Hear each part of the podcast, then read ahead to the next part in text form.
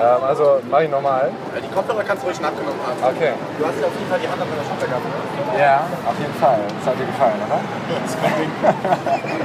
Filmst du schon? Ja. Ja, du bist doch Audio 88. Ja, das ist ja normal. Das. Das war die Zahl nochmal, wenn ich den 65 Witz gemacht habe von, äh, von Mauli, deswegen war ich jetzt durcheinander. Okay. Ähm, du bist doch Audio 88, oder? Ja. Du, ähm, ich mache gerade so einen Podcast. Ähm, du warst ja auch bei All Good und ähm, hast du spontan Zeit, irgendwie und Bock, eine Stunde mit mir zu quatschen? Ich wollte zwar gerade Schmuck kaufen, aber okay. Okay, das musst du nochmal sagen. Ich wollte zwar gerade Schmuck kaufen, aber okay.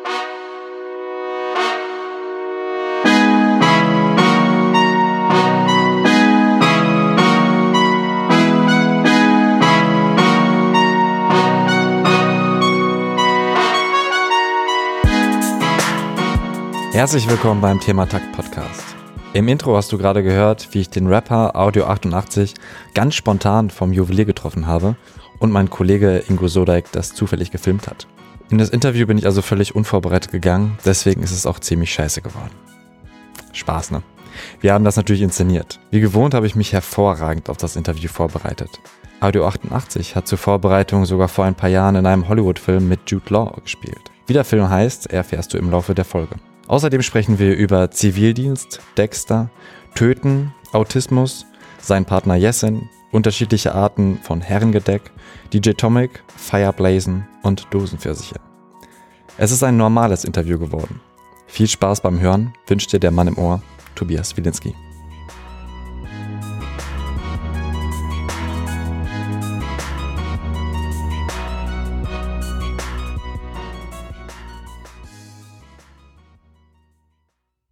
Fangen wir ganz einfach an. Und zwar bist du gebildet. Du hast studiert. Ja, ich bin gebildet. Wieso machst du Rap? Ich verstehe die Frage nicht. Das soll einfach nur so ein äh, provokativer Einstieg sein. Ah. Äh, weil ich es kann. Und weil ich es sehr gut mache. Warum sollte ich es dann nicht tun? Nur, nur weil ich studiert habe. Mal davon abgesehen, habe ich äh, Geisteswissenschaften studiert. Ich habe Germanistik und Philosophie studiert. Ist jetzt auch nicht so, dass man da jetzt mit gut bezahlter Arbeit überschüttet wird. Muss man ja nur mal in Berlin mit dem Taxi fahren. Du hast es zu Ende studiert? Also sogar Master gemacht oder Bachelor? Bachelor. Mhm. Ich war der erste Bachelor-Jahrgang damals. Glückwunsch. Also Ja, das war toll. Bist du noch viel jünger, als ich dachte vielleicht. Was denkst du, wie alt ich bin? Boah, das ist echt eine schwierige Frage. Aber wenn du der erste Bachelor bist, dann bist du auf jeden Fall, du bist schon über 30, das schon. Ja, ja. 32. Ah, danke. 34. Ah, immerhin, immerhin. Ja, aber nah dran. Okay, ähm, zu deiner Biografie so ein bisschen, weil da gibt's ja nicht so viel und ähm, ich war überrascht, dass du nicht in Berlin geboren wurdest, sondern in Leverkusen. Richtig. Bist dann aber nach Cottbus gezogen, Ja. weil ich schätze mal, weil deine Eltern irgendwo gearbeitet haben. Genau. Was genau war das? Kannst du das sagen? Boah, über meine Familie und familiäre Verhältnisse möchte ich eigentlich nicht so viel erzählen. Okay. Und dann wegen der Arbeit der Eltern schätze ich mal auch nach Berlin gezogen mit 16. Nein, nein, ich bin, äh, warte mal, ich bin in Leverkusen geboren. Als ich ungefähr zehn war, sind wir nach Cottbus gezogen. Da bin ich auch aufgewachsen und ich bin dann nach dem Zivildienst fürs Studium nach Berlin gezogen vor 15 Jahren? Nee, 14, 13. Irgendwie sowas Also warst schon älter als 16 auf jeden Fall. Ja, so um die Anfang 20, denke ich, muss das gewesen sein. Wo hast du dein Zivil gemacht? Äh, in einer Behindertenschule. Aha. Was hast du da, also konntest du da was für dich mitnehmen? Hast du gedacht, Ja, okay, voll, das war super. Ich habe da, äh, ich, das war eine Integrationsschule, wo es sowohl ähm, körperlich Behinderte als auch Lernbehinderte als auch äh, gar nicht behinderte Kinder gab. Ähm, und ich war da hauptsächlich für die Betreuung von äh, einem siebenjährigen Autisten zuständig, den ich im Unterricht begleitet habe und äh, versucht habe, dem zu helfen halt im Alltag, was er nicht so auf die Reihe bekommen hat. Und das war, das war richtig gut. Kann ich nur jedem empfehlen, Zivildienst zu leisten. Aber gibt's ja nicht mehr, ne? gibt es nicht mehr. Ich hab, Ja. ich war der, da war ich zum Beispiel der letzte Jahrgang. Ja. Ich habe äh, Zivi-Ersatz in, in Frankreich dann gemacht, im Kinderheim. Ah, okay. Da hatten wir auch einen Jungen, da wusste man nicht genau, ob er Autist ist. Weil er auch gerade das, glaube ich, so eine Krankheit ist, die sehr, sehr viele Facetten hat. Ne? Also beziehungsweise, ich glaube, es ist schwer Ja, zu ja. definieren. Ja. Ja, das war auf jeden Fall ein bisschen schwierig und der war wahrscheinlich da, weil eben auch seine Schwester da war und ähm, das war, es ist natürlich nicht die beste Umgebung, ne? weil eigentlich bräuchte er irgendwie vielleicht andere Betreuung. Ja. Er war halt einfach ein bisschen anders, ein bisschen schwieriger manchmal, aber er war auch super lustig. Ja. Also er hat, er hat gedacht, er wäre Spider-Man ganz oft und so mit seinen Fäden rumgesprüht und ähm, ich habe auch das erste Mal gesehen, dass ähm, er mit ähm, Shampoo oder so, er konnte tatsächlich mit seinem Mund so Luftblasen machen. Nicht schlecht. Nicht Mit Shampoo, ja. mit Shampoo oder irgendwas. Also ich wusste nicht, dass es geht, aber das hat er gemacht und der war sehr, sehr aktiv. Aber an sich ein cooler Junge. Wie, wie ist es bei dir? Wahrscheinlich hast du keinen Ja. Kontakt mehr zu dem, oder? Nee, mittlerweile nicht mehr. Es ging zwar schon noch ein paar Jahre, der muss ja jetzt auch, warte mal, wenn ich da Anfang 20, warte, dann muss er jetzt auch schon 20, um die 20 fast sein. Also er war in der ersten Klasse, aber ist ja jetzt auch schon so 14, 15 Jahre her. Nee, mittlerweile kein Kontakt mehr. Also weißt ja nicht, ob, ähm, weißt du nicht, ob er deine Musik hört. Nee, das weiß ich nicht. Ich glaub's, ich glaub's aber nicht. Äh, seine, seine Vorliebe musikalisch äh, galt äh, Glockentürmen. Das war sein Ding. Ah, da denke ich an die Sties. Ich weiß nicht, hast du den Film gesehen? Ne? Da hämmert der Hauptdarsteller mit seinen Handschuhen, weil man, die braucht man da irgendwie für oft diese Mhm. ja, Glocken. Und ähm, das ist das einzige Mal, wo ich irgendwie gedacht habe, okay, das ist ja irgendwie interessant. Ja, der ging da, der ging da voll drauf ab. Das war so sein Ding, Glockengeräusche. Das heißt, ihr seid dann immer zur Kirche gegangen oder habt ihr passenderweise So da in der Nähe gewohnt? Ja, ja, wir sind dann ab und zu haben wir so einen Ausflug gemacht in den Kirchenturm halt ganz nach oben an die Glocke und dann warten, bis die, bis sie geschlagen wird. Das war top. Wie hast du denn den Unterschied erlebt? Also du bist ja dann auch mit Anfang 20 nach Berlin gezogen. Krasser Unterschied zu Cottbus und Leverkusen, schätze ich mal. Unterschied ist natürlich schon allein die Größe und die Möglichkeiten von, von Berlin, aber es war jetzt auch gar nicht so, dass ich gesagt habe, geil, ich, ich ziehe nach Berlin, weil ich unbedingt nach Berlin will, sondern einfach, Berlin ist relativ nah an Cottbus gewesen und ich wollte studieren und wurde an der Uni angenommen und meine damalige Freundin hat schon in Berlin gewohnt und äh, meine Familie auch Berlin oder Potsdam und da lag es halt einfach nahe, nach Berlin zu ziehen, aber es war jetzt, war jetzt nicht irgendwie Lebenswunsch oder so, unbedingt nach Berlin zu kommen. Wie hat sich Berlin in den letzten Jahren gewandelt? Kannst du das sagen? Ja, Also in der Zeit, als du hier warst. ja, also schon, schon viel. Also ich, wir sind ja hier gerade, äh, darf man ja sagen, ist auch wenn, äh, ich hoffe es ist nicht geheim, aber in der Nähe vom Rathaus Neukölln und ich habe hier als erstes auch um die Ecke gewohnt. Und damals hieß es, boah, wie kannst du da nur hinziehen? Das ist übelst gefährlich, das ist richtig Ghetto da. Mach das bloß nicht, pass gut auf dich auf. Also auch so von Leuten aus Berlin. Und ich meine, wenn du dich jetzt hier umguckst, wird es halt schwierig, eine Wohnung zu finden hier. So, das hat sich schon geändert. Ich hatte bei mir im Haus ich, äh, anfangs noch ein, als ich in Neukölln gewohnt habe, einen Bulgaren, der Gemüse verkauft hat und irgendwann war es dann halt ein Bio-Eisladen. Schlimm. Ja. und dann bin ich weggezogen. In welchem Bezirk wohnst du jetzt? Ich wohne im Wedding. Ach so, also bist du wieder zurück ins Ghetto. Ja. da fühlst du dich wohl. Nein, das ist natürlich auch ein bisschen. Nein, nein, aber ja, also ich mag das schon irgendwo zu wohnen, wo es auch, sage ich mal, demografisch vermischt ist und normale Menschen dort leben und nicht nur Studenten und Grafikdesigner und angehende Schauspieler. Hm. Ja, lustigerweise, das hast du ja gerade, als du gekommen bist, erzählt, habt ihr das Studio hier direkt gegenüber. Und ich habe deinen Rap-Partner Jessin tatsächlich auch, ähm, als ich hergezogen bin, zweimal gesehen. Einmal ähm, war es irgendwann abends ähm, und einmal war ich so völlig verschwitzt, weil wir haben genau einen Schrank in der Küche, weil die ähm, Vormieterin ist mit den riesen Vitrinen ausgezogen und dann hatten wir einfach nichts mehr in der Küche und haben uns dann hier ähm, beim Antiquariat oder ich weiß nicht, wie man es nennt, aber so einen alten Schrank geholt. An- und Verkauf. Der Antiquariat ist für Bücher, wa? Ja. Das weiß der Literaturwissenschaftler. Ähm, auf jeden Fall waren wir einfach richtig ähm, im Sommer am Tragen und haben auch Komplimente bekommen, als wir dann da äh, das Ganze hochgetragen haben und ich war so krass verschwitzt und dann stand Jessin direkt vor mir und ich dachte so, ist jetzt der Moment, wo ich mich vorstelle, so hey, wir haben schon mal bei Twitter geschrieben für Genius und so weiter. Ich habe dann doch drauf verzichtet, aber ich habe echt gedacht, so ich bin mir ziemlich sicher, der wohnt hier. Mm, Jessen hat, äh, hat in Neukölln gewohnt, auf jeden Fall mal eine Zeit lang, ja. Aber es Auch lag hier um die Ecke, am, ja. Studio wahrscheinlich. Ja, wahrscheinlich schon. Nochmal zurück zum, zum Studium. Du hast es einfach durchgezogen, weil du es machen wolltest oder Ja. fandest es auch geil und ähm, hast auch da gedacht, ich habe hier echt viel gelernt. Mm, Ich habe mit Sicherheit auch viel, viel gelernt. Ich glaube, das was eher so das Studium, also ich bin da jetzt, ich arbeite ja nicht im Literaturbetrieb oder ähnliches oder Du nutze. schreibst Literatur. Ja, aber das ist ja nichts, was ich an der Uni gelernt habe, sondern man befasst sich halt mit Literatur und interpretiert die. Da gibt's ja keine, keine Kurse für kreatives Schreiben oder so ein Quatsch. Aber so, ich glaube, so selbstständiges Arbeiten und sowas, Informationsbeschaffung, sich mit Themen auseinandersetzen, was tiefer geht, als äh, sich einen Spiegel Online-Beitrag zu einem Thema durchzulesen oder so, das glaube ich schon was, was mir das Studium so beigebracht hat. War für den Kopf auf jeden Fall nicht schlecht und ich weiß, dass ich kann und ich habe auf dem Lebenslauf dann halt da diesen, diesen Punkt, dass ich ein abgeschlossenes Studium habe, musste es aber in meinem Leben auch bisher noch nie vorzeigen. Liest du viel? Aktuell nicht mehr so. Früher sehr, sehr viel, durch Studium beginn, äh, bedingt halt sowieso, davor aber auch.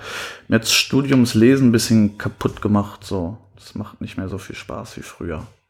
Hast du denn Bücher, wo du sagst, das sind meine Lieblingsbücher oder das hat auf jeden Fall Spaß gemacht, die zu lesen? Der Fremde von Camus ist, würde ich sagen, mein Lieblingsbuch.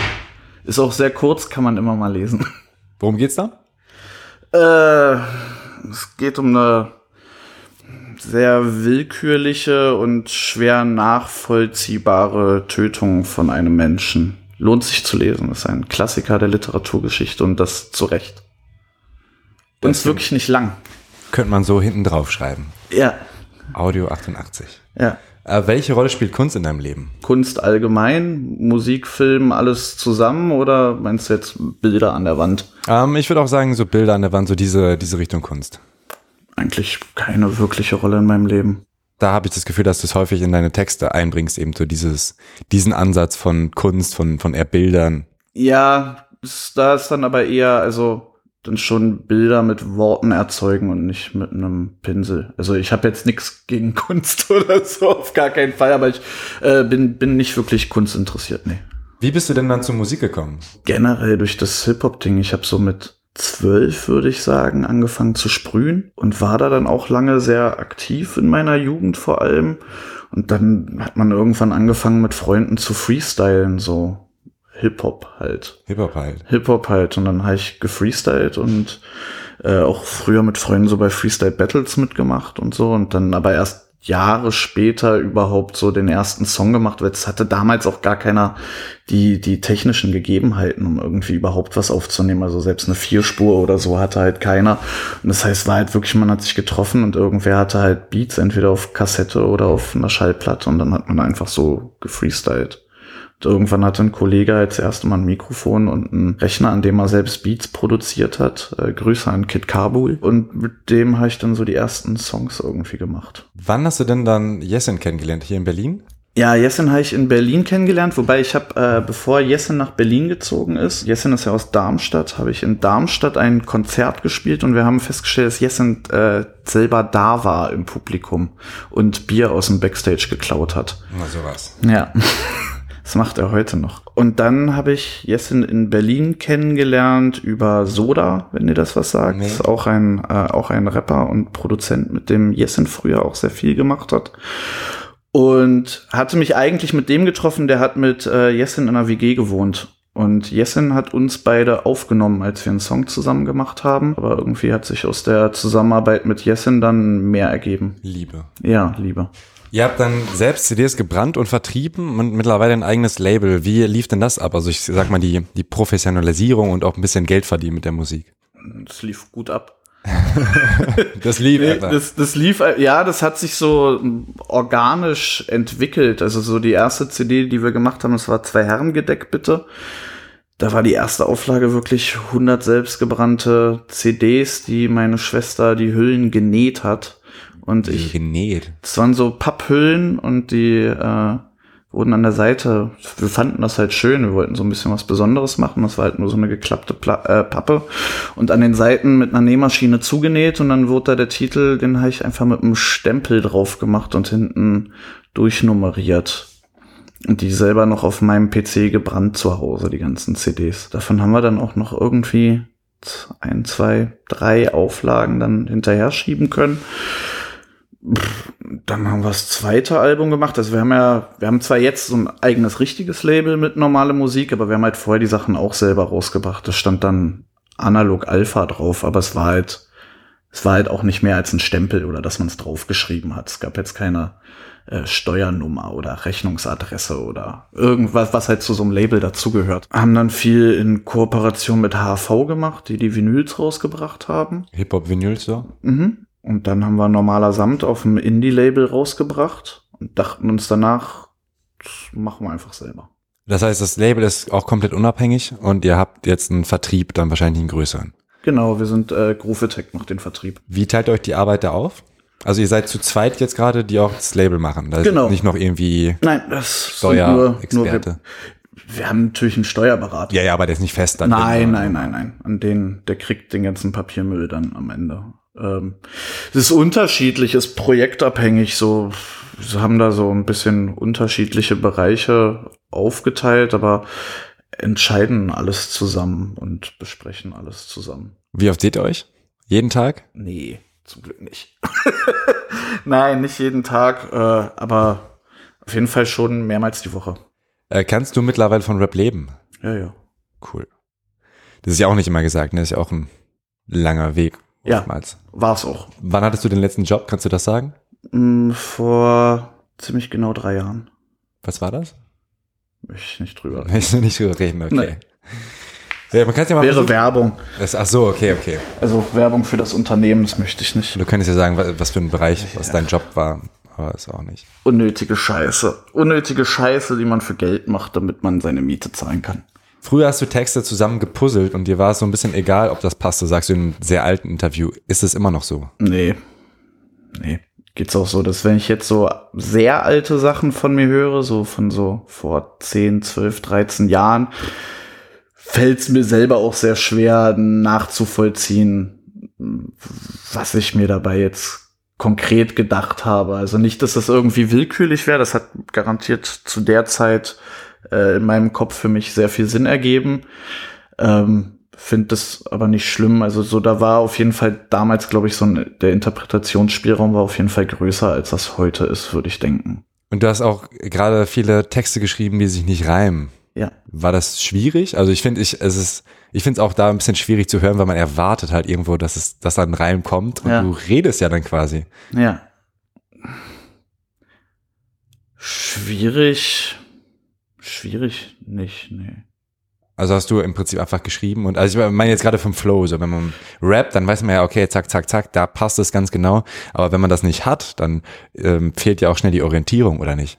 Ja, hatte ich jetzt nicht so große Probleme mit. Also so, ich habe ja zum einen früher äh, Sachen auch oft selbst produziert. Dementsprechend konnte ich dann da auch das immer miteinander abgleichen.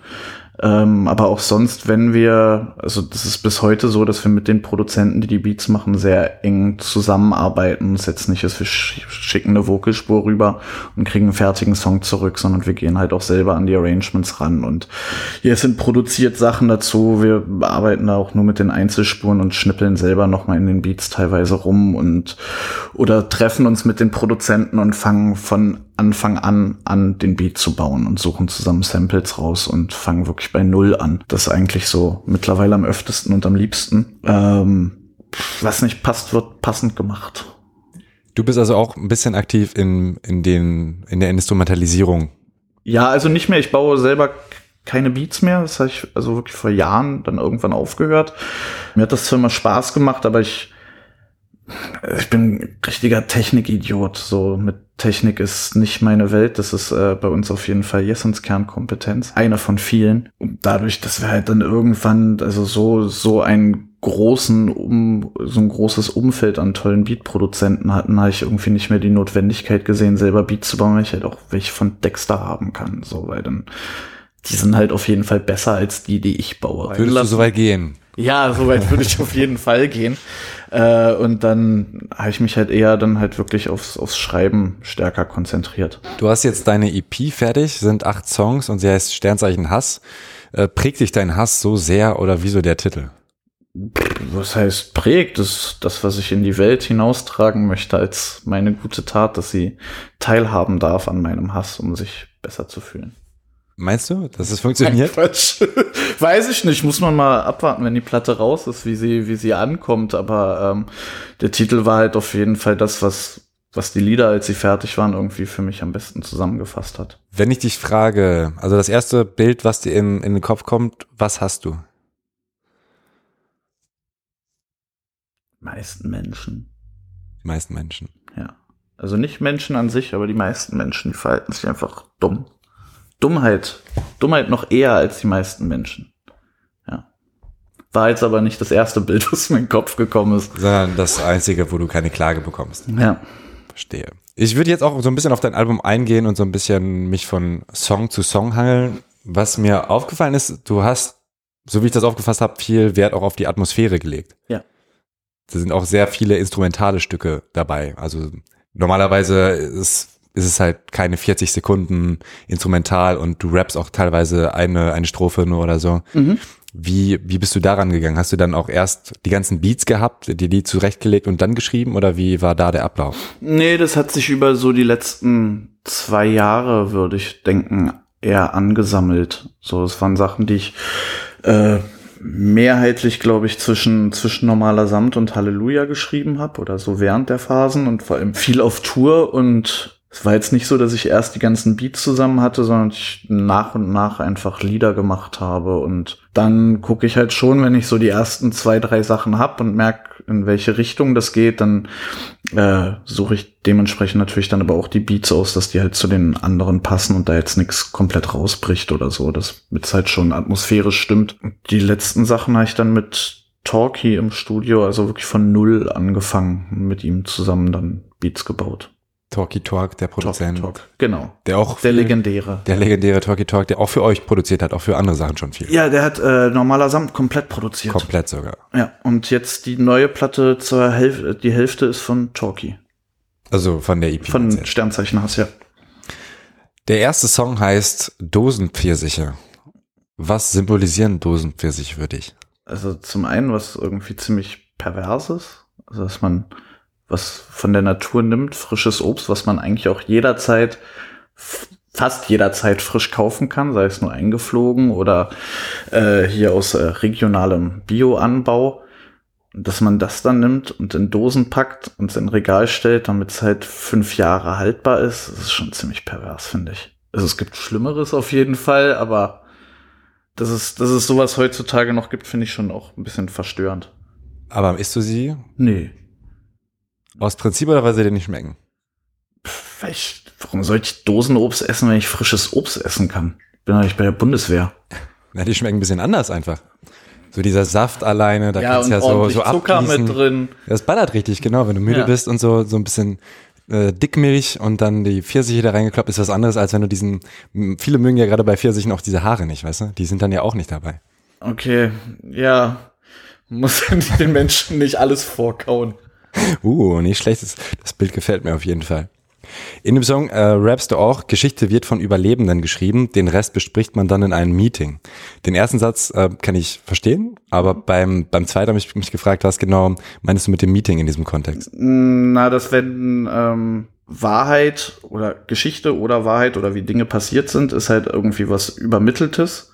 Und das heißt, irgendjemand muss aber vorher entschieden haben, was sind die Teile, die übermittelt werden, da du halt Geschichte nicht oder eine Geschichte oder Geschichte generell nicht vollständig abbilden kannst, weil das einfach nicht geht. So. Und das heißt, es sitzt aber am Ende bei, bei jeder Wahrheit, Geschichte jemand da, in dem Fall in einem Meeting, der entscheidet, welcher Teil davon übermittelt wird. Das ist auch was, was ich erst ziemlich spät gecheckt habe, muss ich zugeben. Ist auch eigentlich ein bisschen peinlich, aber ich habe immer gedacht, Geschichte stimmt einfach. Ja. So, ich, ich lese das Was ist was Buch, da steht ganz genau drin, wie die Römer und so weiter. Ja. Aber es ist ja eigentlich, ähm, ist ja hirnrissig, das überhaupt zu denken. Ja. Selbst wenn ich morgen irgendwem von diesem Interview erzähle, habe ich meine Perspektive, vergesse Sachen, formuliere Sachen vielleicht auch falsch und äh, in der Geschichte ist es natürlich auch so, wobei da ja auch noch Politik mit reinspielt. Meine zwei Cent dazu. okay, in, ähm, du rappst auch was, da habe ich, ähm, das habe ich glaube ich gar nicht verstanden. Auch in äh, im ersten Song Dose Ja, der ist 40. noch ein bisschen kryptischer, der erste. Ja. Da rappst du nämlich, alle Katzen sind grau und verschwinden von den Straßen, wenn ein großes Sportereignis mit Fanfaren in die Stadt zieht. Ja, äh, wo war das in, ich hatte es nochmal neu, ich hatte die die Notiz schon länger im, im Textbuch. War das Bulgarien, Ungarn? Ich glaube Ungarn, wo sie vor paar Jahren zur EM, WM, irgendein großes Sportereignis, ich weiß nicht mehr genau. Auf jeden Fall wurden da äh, die ganzen Straßenkatzen und Straßenköter, damit es für die ähm, für die Touris schöner anzusehen ist, von den Straßen geholt und getötet. Stimmt, stimmt, ja, das habe ich mitbekommen. Ja, Und darauf bezieht sich das? darauf bezieht sich das ja. Ah, okay. Ich hatte auch so ein bisschen gedacht, dass du vielleicht so einen gewissen Sporthass hast.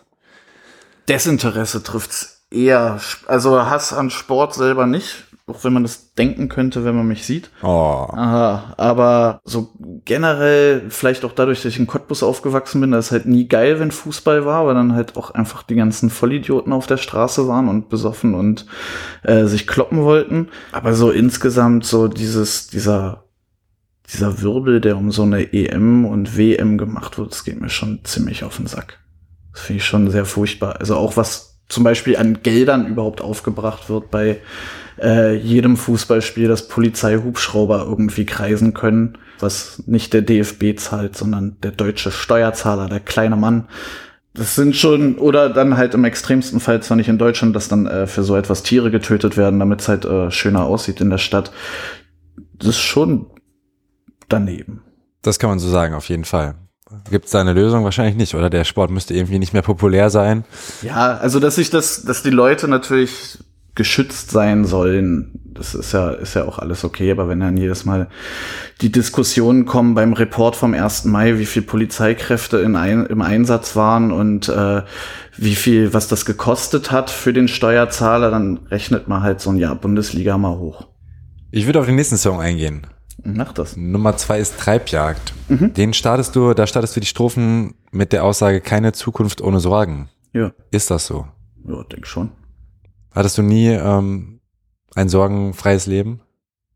Nee, aber man macht sich ja, also ich würde jetzt, ich würde jetzt nicht sagen, dass ich äh, äh, äh, mein Leben lang voll Sorge war oder so, aber sowas wie wie existenzielle Ängste oder so, das das hat ja jeder und das ist ja in Verbindung auch mit so einer Zukunftsangst und muss ja nicht mal irgendwie was Finanzielles sein, du kannst ja auch einfach Angst haben, dass du irgendwann Krebs bekommst und stirbst. Also so, wenn man sich über die, über die eigene Zukunft Gedanken macht, ist das ja, also zumindest bei mir nicht so und ich kann mir das auch nicht vorstellen, dass jeder sagt, ja, hurra, das wird alles richtig geil, die nächsten 50 Jahre wären der Hammer. Also habe ich auf jeden Fall nicht so äh, diese positive Grundeinstellung für. Was jetzt nicht heißen muss, dass die überwiegen müssen, aber ich denke halt, dass es keine Zukunft ohne Sorgen gibt. Das wäre auch ein bisschen Dummheit natürlich, ne? Das wäre sehr naiv, Ja. aber da ist es wahrscheinlich einfach die Mitte finden zwischen, hey, ich muss machen, gerade als Künstler ist es ja auch immer wieder so, es ist ja eigentlich äh, ziemlich idiotisch zu sagen, hey, ich mache Musik und ich hoffe, dass Leute das kaufen, weil jeder macht Musik so, mehr oder weniger. Ja. Und wie gehst du damit um? Wie kannst du, wie, wie hast du den Schritt fassen können, dass du sagst, okay, ich kündige meinen sicheren Job, jetzt gehe ich in diese unsichere Welt? Ja. Da war dann immer der Kopf, dass du sagst, okay, ich kann ja auch wieder zurück in den Job gehen. Ja, also so, ich bin mir da jetzt nicht, was heißt in den Job, sondern generell halt arbeiten, um meine Miete zahlen zu können, das kriege ich schon auf die Reihe. Ich habe hier während des Studiums auch äh, in einem Supermarkt die äh, Wischmaschine durch den Laden morgens geschoben, damit der Boden sauber ist. Also so, das äh, habe jetzt nicht das Problem damit, mir die Hände schmutzig zu machen, um meine Miete zahlen zu können oder so. Das jetzt nicht. Ähm, aber Risiko war es natürlich schon, aber wenn, wenn das halt nicht klappt, also ich werde halt schon immer, oder wir werden halt auch weiter, hätten auch weiter Musik gemacht, wenn das jetzt irgendwie nicht geklappt hätte, dass wir davon leben können, aber dann hätte es auf jeden Fall nach, äh, nicht ein Jahr nach normaler Samt direkt schon Halleluja gegeben. Das ergibt sich dann schon daraus, dass man die Zeit braucht auch einfach, um Musik zu machen. Also habt ihr nicht so früh released, weil ihr das Geld brauchtet, sondern umgekehrt. Das Geld brauchte uns. Das nächste Lied ist ein Lied vom Tod auf der, Auf dem. auf dem Theremin. Ja. Da muss ich nochmal kurz nachgoogeln. Das ist eben das Instrument, wo du eben keine Berührung brauchst und damit Klangwelten erstellst. Genau. Darauf sagst du, wenn Grenzen Menschen töten können, warum darf dann ich das nicht? Dürfen. Wenn, Grenzen Menschen töten dürfen, warum darf dann ich das nicht? Würdest du töten, wenn du dürftest? Ah, kommt drauf an wen. Also du stehst es nicht aus. Ja, wahrscheinlich schon. Ich glaube nicht, dass ich das, dass ich das auf die Reihe krieg. so, ich glaube, da, äh, da würde ich mir jetzt selber in die Tasche lügen, wenn ich sagen würde, das wäre jetzt kein Problem. Okay. Audio 88 ist also kein Killer. Ich wollte es nur mal Noch nicht. checken, weil du bist ja auch gerade bei mir zu Hause und da wollte ich mal so ein paar, paar Fragen abchecken. Ob so. Ich habe deswegen auch extra Verstärkung, die jetzt gerade Ja. mitfilmt. Der Ingo ist dabei. Äh, zu Trottel habe ich eigentlich keine Frage. Ähm, das fand ich recht einleuchtend, dass äh, den, den vierten Song, wenn du noch was hinzufügen möchtest, hau raus. Nö. Das geben wir dem. Äh, bei Selfies, interessante Mischung. Ähm, du hast Megalo und Lackmann auf dem Track. Yep. Und da dachte ich, ähm, gerade bei Megalo, der ist zwar super talentiert, kann alles Mögliche, aber ähm, hast du da gedacht, das passt von der Mischung, weil er normalerweise halt andere Mucke macht? Oh, das finde ich gar nicht so. Also zum einen ist der Song, ist er, ist er auch eher ein Battle-Track, also schon typischer oder recht typischer Rap-Song. Also auch von der Thematik her ist jetzt nicht so, äh, dass ich da irgendwie sowas wie in der Art von Dosenpfirsich, Pfirsiche hingerotzt habe und gehofft habe, dass Mega und Lackmann da was Passendes irgendwie dazu finden und in etwa verstehen, was ich da, äh, was ich da will. Bin großer Mega-Fan und auch natürlich großer Lackmann-Fan, der äh, meine musikalische Sozialisation in meiner Jugend auf jeden Fall mit Kreuzfeld und Jakob äh, mitgeprägt hat. Lackmann war zuerst auf dem Song und dann waren wir der Meinung, also Talkie und ich, Talkie hat den Beat gebaut, dass Mega halt noch super passen würde. Und der hatte Bock und hat äh, Fire geblased. Feier gebläst, schön. Der Song heißt Selfies. Du sagst in einem Interview, dass du es komisch findest, wenn Leute ein Foto mit dir wollen. Ist es immer noch so? Ja, aber ich habe mich dran gewöhnt irgendwie. Also es kommt, es, ja, es, es wird halt immer häufiger. Es kostet mich, es kostet mich mehr Zeit und Nerven, den Leuten zu erklären, dass ich da jetzt nicht so unbedingt Bock drauf habe, als das einfach kurz zu machen. So und es kommt aber auch drauf an, wo, wenn es jetzt irgendwie äh, bei einem Konzert ist am Merchandise-Stand, dann ist das, dann ist das für mich kein Problem, weil dann bin ich da auch Audio 88. Wenn ich aber gerade im Lidl einkaufen bin, dann möchte ich im Lidl einkaufen und da so mein Privatleben haben. Da bin ich dann nicht so ein Fan von. Das kann, glaube ich, jeder nachvollziehen. Nein. Glaub mir, nein. Also ja, ich meine, als Fan, als Fan sehe ich dich und denke natürlich, boah, das ist meine Chance. und Alter, der, der kauft über den gleichen Ich Saft das wie dann ich. ja auch oft. Und es sind ja auch manchmal äh, tatsächlich ganz äh, niedliche Begegnungen und das ist schon okay und äh, ich, ich habe mich damit ein bisschen arrangieren können über die letzten Jahre. Und du bist ja auch jemand, den man einfach erkennt. Also da ist ja keine Verwechslungsgefahr. bin mal mit dem Taxi nach Hause gefahren. Und der Taxifahrer wollte mir unbedingt Musik von seinem Cousin vorspielen. Es war so R&B, auch ziemlich schlechter, weil er meint, er- dass er, dass er weiß, wer ich bin und wollte mir deswegen die Musik vorspielen. Dann dachte ich, okay, warum zeigst du mir R&B? Er dachte, ich wäre DJ Tomek. Ah. Also von daher, vielleicht wollen, wollen manche Menschen auch nur ein Foto, weil sie denken, ich bin DJ Tomek. Das kann gut sein. Ja, Würdest du dich da geehrt fühlen? Tomek liefert nur Hits am laufenden Band. Das wäre schon stark. Gut, gehen wir mal weiter. Ähm, vom Wollen und Brauchen, das passt ja auch gerade gut. Wollen und Brauchen, DJ Tomic. Du rappst da nämlich mehr Angst vor dem Briefkasten als vor Skimasken. Wo, beo- wo beobachte, ach meine Güte, wo beobachtest du das? Das beobachte ich bei mir.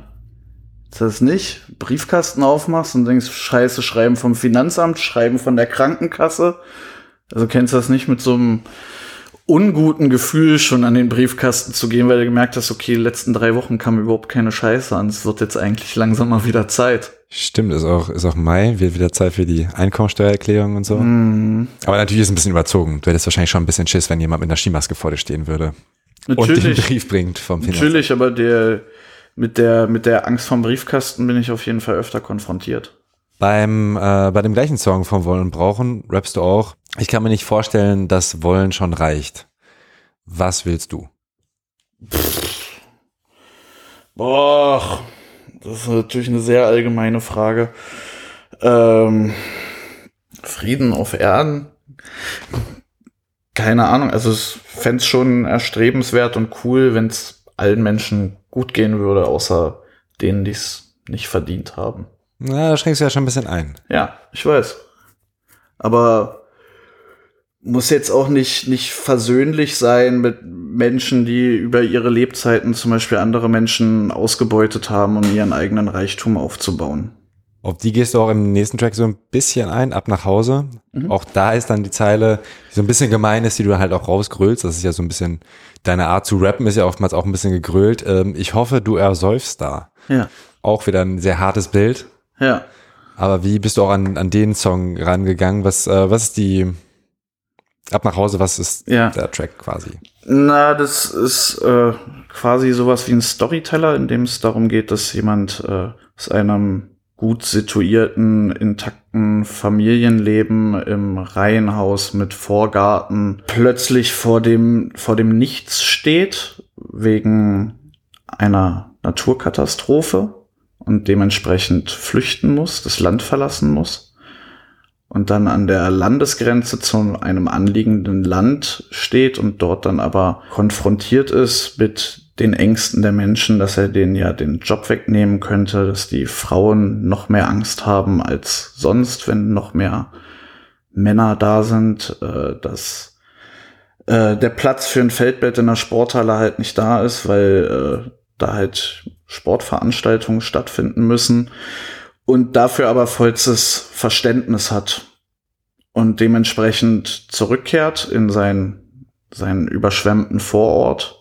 Und ich hoffe halt, dass er da ersäuft wegen dieser Einstellung, weil er Verständnis für diese Argumente hat. Zum letzten Track habe ich noch ein paar mehr Fragen. Direkter Vergleich hast du auch als Video ähm, ausgekoppelt oder als, als Split-Video. Also man hört den Anfang. Darin rappst du auch, also es geht ja auch wieder um vom Wollen und Brauchen teil, teilweise da.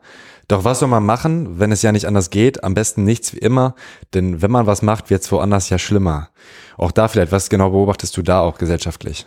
Also zum einen ist es halt so eine, so eine feige, feige Rechtfertigung, also überhaupt äh, sich, sich Aktionismus komplett zu entziehen, dass man sagt, ja, okay, es, wenn ich denen jetzt helfe, dann geht's ja denen. Ist genauso wie diese Scheiße, so macht doch erstmal was für die Obdachlosen, bevor ihr was für die Flüchtlinge macht, aber für die Obdachlosen macht halt auch keiner was. Aber schon so Sachen, die sich verschieben. Ich habe irgendwann mal so eine Doku gesehen, dass weil so viele Menschen aufhören, Fleisch zu essen und sich von Sojaprodukten zu ernähren, dass halt äh, dieser ganze Sojaanbau halt auch nicht unter den besten Bedingungen für die Menschen dort vor Ort vor allem und auch fürs, äh, fürs Klima und äh, alles, was da dran hängt. Also ich finde, ich bin selber äh, Vegetarier und esse kein Fleisch und finde das natürlich löblich, wenn das mehr Menschen auch nicht tun. Aber man sieht dann, dass es dann also immer irgendwie so ein, so ein Gleichgewicht der Scheiße hergestellt wird.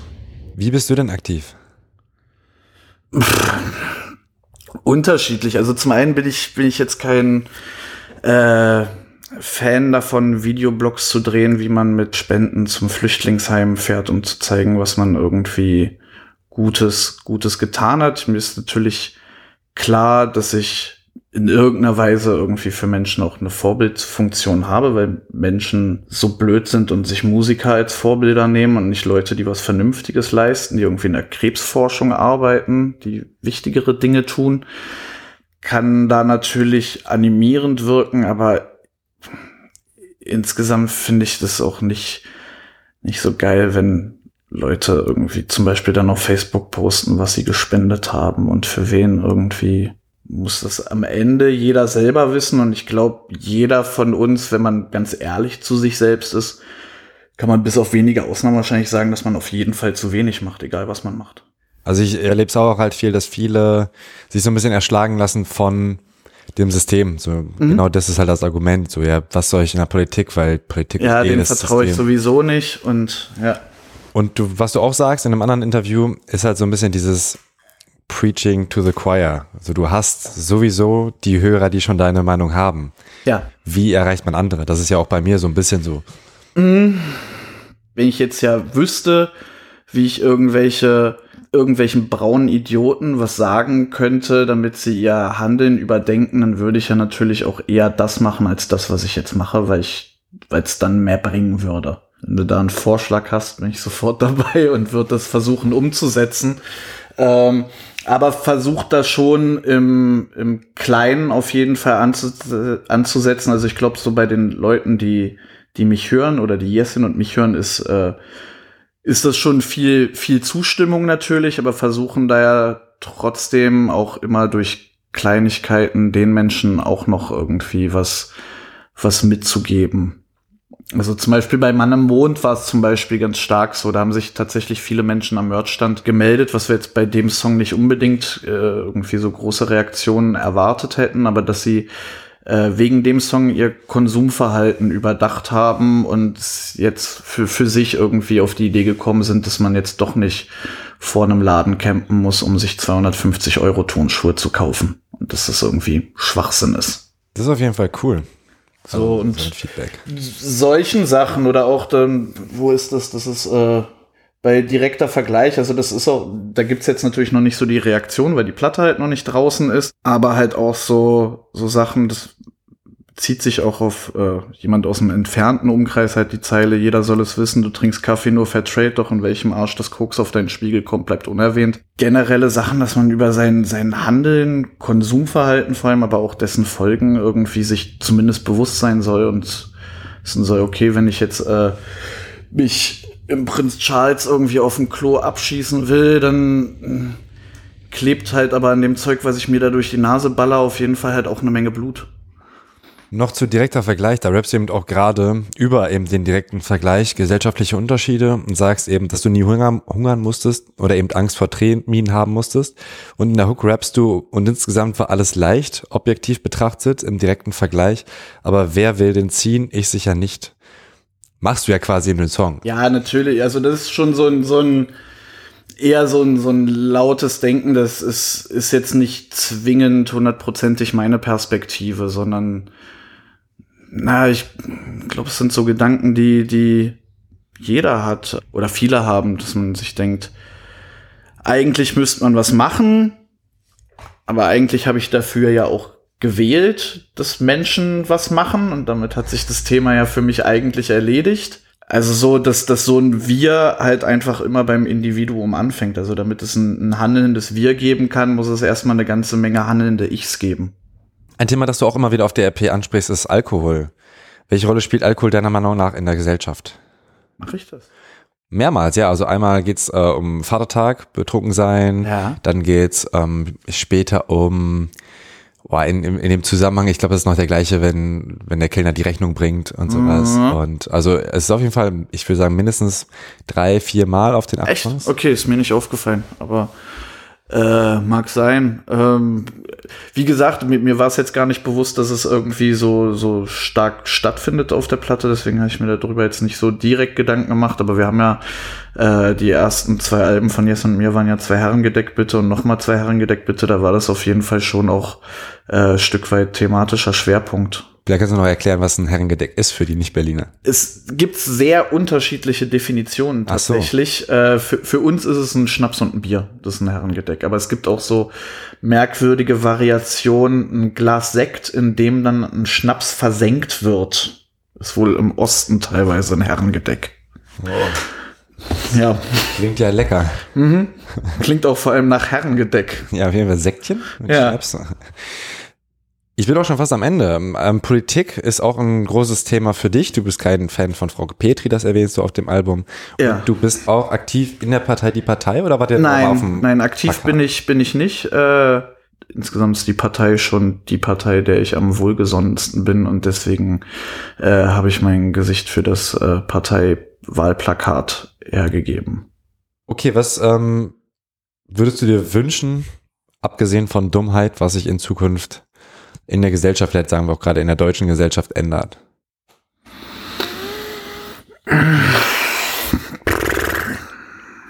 Ja, viel.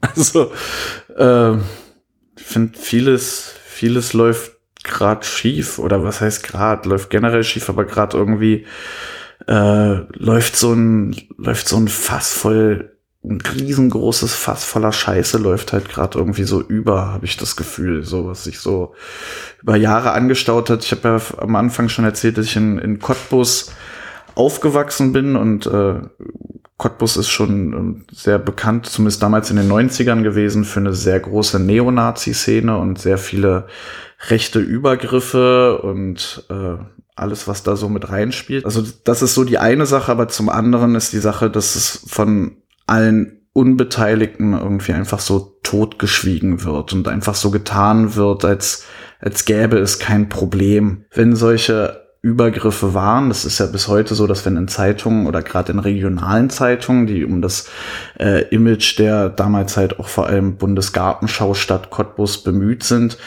da wird dann halt ein rechter Hintergrund ausgeschlossen und du warst halt selber dabei und hast halt gesehen, wie Nazis da irgendwie auf Leute losgegangen sind. Ähm, eine Bewusstmachung von Problemen und das, was gerade mit der AfD und dem politischen Klima und dieser äh, Flüchtlingskrise in Anführungszeichen, also weil diesen Begriff, äh, weil es den halt einfach gibt, aber der nicht das bezeichnet, was es ist, mhm. das ist, das gerade, dass es sich in eine völlig falsche, bedenkliche und ekelhafte Richtung bewegt. Ich habe auch vom Freund gehört, das hat mich ziemlich überrascht, dass es zum Beispiel auch in Braunschweig wohl eine sehr, sehr krasse Szene gibt, also okay. Neonazi-Szene. Und dass er ähm, als Linker, ich weiß gar nicht genau, wie die äh, Situation exakt war, aber ähm, ich glaube, äh, stimmt, er hat, glaube ich, einen Flyer bekommen von ich will mich nicht festlegen, ob es die NPD war, aber er hat halt kurz geguckt und den weggeschmissen. Und dann ähm, vielleicht sogar noch einen Wortwechsel gehabt und dann kam wohl sofort ein paar. Und ähm, er meinte, es ist da ganz krass, also seine Freundin wohnt da wohl und ähm, traut sich da eigentlich gar nicht mehr so richtig in die Stadt, was ich echt krass fand. Und mhm. Das ist glaube ich, echt ein Problem. Also ich habe auch gestern einen Artikel darüber gelesen, dass tatsächlich wenig berichtet wird über Neonazi-Übergriffe, ja. aber äh, alles fokussiert sich, glaube ich, auf die großen Städte und gerade was in kleineren passiert, ist vielleicht äh, einfach. Na, nee, nee, also ich glaube, medial ist das schon die Frage, wer irgendwie was macht. Also wenn es dann wieder so eine so eine Meldung gibt, die durch die Gazetten geht, dass auf irgendeinem Dorf angeblich irgendwer von einem Flüchtling vergewaltigt wurde, dann schlägt das auf jeden Fall wesentlich größere Wellen als Neonazis, die versuchen, äh, die einen Bus voller angereister Flüchtlinge angreifen. Das ist dann einfach nicht so Thema, das ist nicht so cool, möchte den Deutschen vielleicht auch nicht zeigen, wie scheiße sie sind und lässt das dann deshalb außen vor, aber so, so eine Bewusstmachung, das Problem, man guckt dir den NSU-Prozess an, was da abläuft. So, also, Hast, hast glaub, du dazu ein bisschen mehr, mehr Infos? Also ich habe ja nicht verfolgt, ich, muss ich zugeben das Ding ist halt, dass du halt seit, wie lange geht er jetzt schon? Das ist halt einfach. Lange, ne? Ja, und es kommt halt irgendwie nichts und ähm, gerade durch die, die Verstrickung der V-Männer und ähnliches, also ich bin, bin absolut kein Fan von Verschwörungstheorien oder ähnliches, aber äh, ich glaube schon, wenn, wenn der Tathintergrund ein anderer, wenn es jetzt ein Araber gewesen wäre, der irgendwelche Leute aus einem terroristischen Hintergrund getötet hätte, wäre die Judikative auf jeden Fall schon wesentlich weiter, denke ich. Hm. Wie siehst du, dass man solche Sachen irgendwie lösen kann? Also ich meine, wir haben schon ein bisschen darüber gesprochen, auch, auch deine Rolle, aber allgemein, wo, wo siehst du vielleicht auch andere ein bisschen in der Verantwortung, ähm, etwas zu tun und was wären Punkte, wo du sagen würdest, das könnte vielleicht funktionieren? Ich glaube, also generell, was ich weiß nicht genau wie, ich habe es ja auch wie du gerade schon gesagt hast, selber schon gesagt, wenn ich da jetzt ein Patentrezept hätte, dann äh, würde ich da auch mhm. versuchen, mich dahinter zu klemmen, aber ähm, irgendwie den Leuten ihre Gleichgültigkeit nehmen, dass denn solche, solche Sachen, generell, dass Menschen, andere Menschen, die nicht irgendwie die unmittelbaren Nachbarn sind oder Familienmitglieder oder äh, derselben Nationalität angehören, dass sie denen völlig egal sind. Also so, dass so, dass allen, also auch wenn das natürlich eine sehr emotionale Diskussion ist, aber das während irgendwelche Menschen und Kinder im Mittelmeer ersaufen, diskutieren Leute darüber, ob man sich das leisten kann, die aufzunehmen. Also finanziell. Das ist erschreckend und ekelhaft. Das ist, also da zeigt sich neben, neben ganz vielen anderen Dingen wie äh, Kinderarbeit und sonstiger Ausbeutung äh, zeigt sich da auf jeden Fall ein, ein, sehr, sehr, sehr hässliches Gesicht des Kapitalismus. Das Menschenleben gegen äh, nicht das Steuern angehoben werden, aufgewogen wird. Hm. Ja, es ist ein trauriges Schlusswort, aber ich habe ich hab jetzt leider keine Frage mehr, die das irgendwie so ein bisschen aufbrechen könnte. Wenn du noch was hinzufügen möchtest, gerne. Na, war traurige Schlussworte, finde ich gut. Findest du super, ja, perfekt. Dann vielen Dank für deine Zeit Gerne. und äh, viel Erfolg auf jeden Fall mit der Sternzeichen Hass-EP. Danke.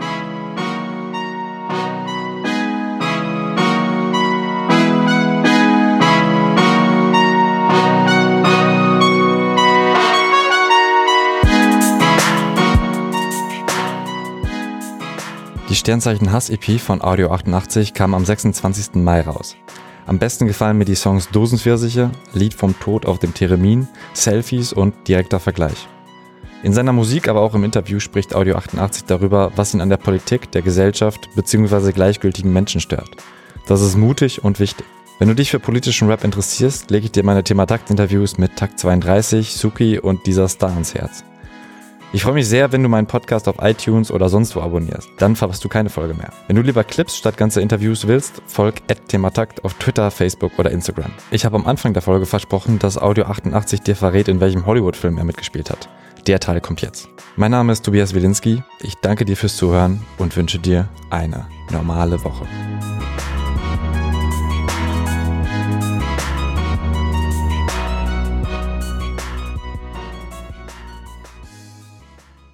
Arbeit leicht verdientes Geld und wurde auch sogar damals ziemlich gut bezahlt. Ich glaube 14 Mark die Stunde oder so. Und dann habe ich da eine Woche, äh, es war die Hölle, war halt Hochsommer und du musstest aber halt, es war halt Stalingrad und dementsprechend warst du halt auch gekleidet. Und halt kein Schatten und hat dann halt so dicke Filzmantel und Mütze, hier so Russenmütze auf und so ein Scheiß und konntest dann da die ganze Zeit im, bei so 30 Grad irgendwie mit rumrennen. Super. Okay, also doch nicht so leicht verdientes Geld. Wie hieß der Film nochmal? Enemy at the Gates mit Ed Harris und Jude Law. Ah, Ich stand neben Jude Law in einem Viehwaggon. wie hat sich das angefühlt? Ich wusste nicht, wer das ist. Also so. damals war auch Jude Law jetzt noch nicht so die große Nummer, die er irgendwann mal war.